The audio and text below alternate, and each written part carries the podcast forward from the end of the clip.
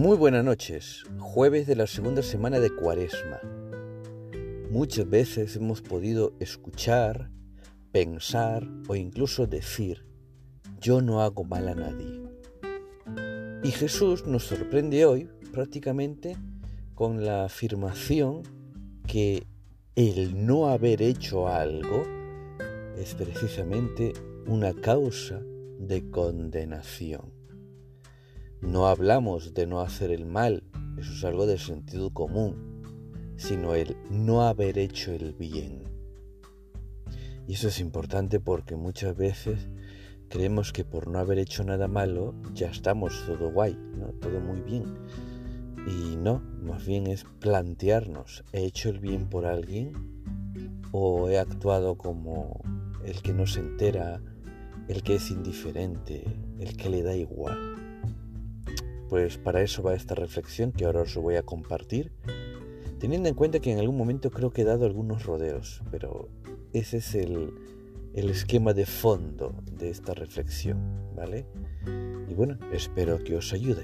Ahí os lo dejo. El Señor esté con vosotros. Lectura del Santo Evangelio según San Lucas. En aquel tiempo dijo Jesús a los fariseos, había un hombre rico que se vestía de púrpura y de lino y banqueteaba cada día, y un mendigo llamado Lázaro que estaba echado en su portal, cubierto de llagas y con ganas de saciarse de lo que caía de la mesa del rico, y hasta los perros venían y le lamían las llagas. Sucedió que murió el mendigo y fue llevado por los ángeles al seno de Abraham. Murió también el rico y fue enterrado.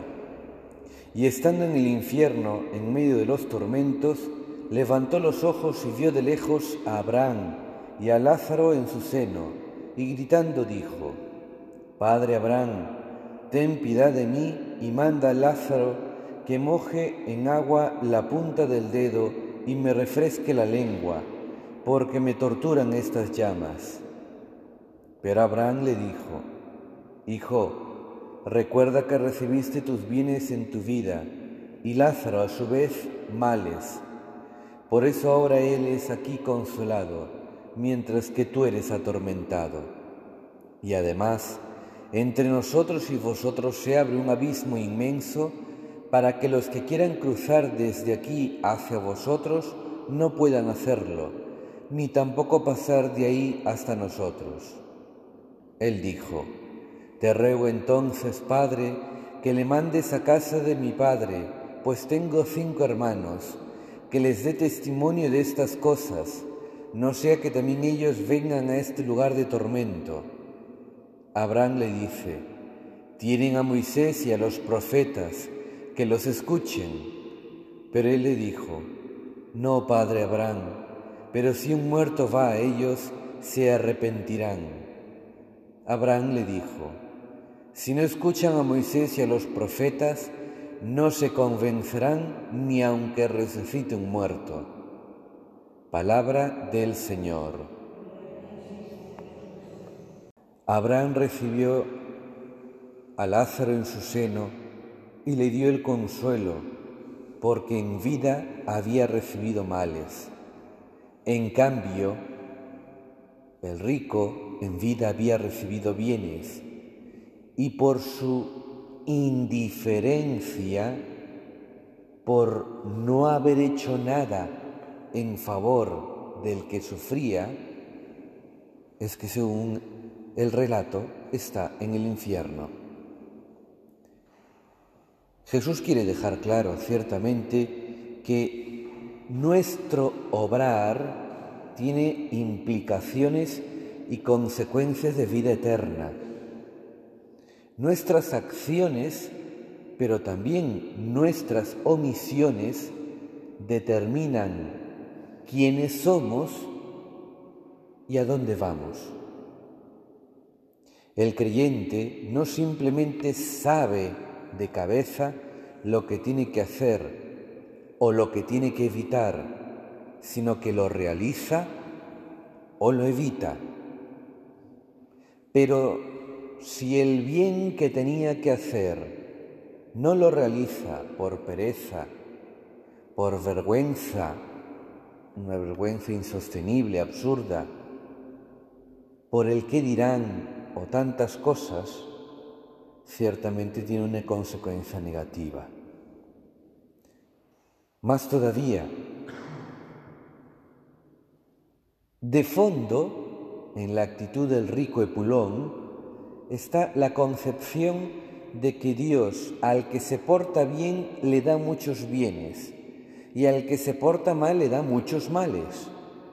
Es lo que llaman el Evangelio de la Prosperidad o la doctrina de la prosperidad, a veces que se nos ha metido en la mente y en el corazón. Si alguien sufre, algo malo habrá hecho, y si me va todo bien, Dios me sonríe. Jesús con esta parábola está queriendo ir en contra de esa idea tan simplona de Dios. Dios es un Padre, vela por todos, pero a su vez espera de todos que actuemos como hijos y por tanto como hermanos. El rico Epulón ciertamente busca luego el bien de su padre y sus hermanos, pero ya para él es tarde. Tanto su padre como sus hermanos y él en vida no quisieron escuchar. Lo dice Abraham al final. Tienen a Moisés y a los profetas que los escuchen. A veces también nosotros queremos una manifestación sobrenatural que nos deje claro algo. Por ejemplo, en estos días hay mucho revuelo en ciertos sectores de la Iglesia en razón de esta pandemia tan extendida. ¿Cómo es posible, dicen algunos, que se reciba la comunión en la mano? Impensable. Eso es indigno y promoverlo es una ofensa a Dios. Herejía incluso llegan a decir. Sacrilegio y por mucho que los obispos lo hayan explicado y los sacerdotes lo quieran explicar, no faltará alguno que diga, no, mi fe me dice esto. No quieren escuchar. Pidamos al Señor que nos, que nos dé la capacidad de escuchar siempre, al fin y al cabo, para buscar el bien personal, pero también el bien del hermano. En el caso concreto de la comunión, el evitar la paz y cosas así, es cuidar el bien del hermano. Que nadie esté expuesto a esto que no hemos querido tener, pero hemos de afrontar. Que nadie sea indiferente, como el rico lo era para con Lázaro, un pobre que estaba en su portal no lo despreciaba, no lo tiró de la puerta de casa, no hizo nada contra él, no lo insultaba, pero es porque no le importaba. Preocupémonos unos de otros y cuidemos como el Señor ha cuidado de nosotros y que no nos encuentre sin hacer nada, sino que estemos siempre atentos a las necesidades de los demás.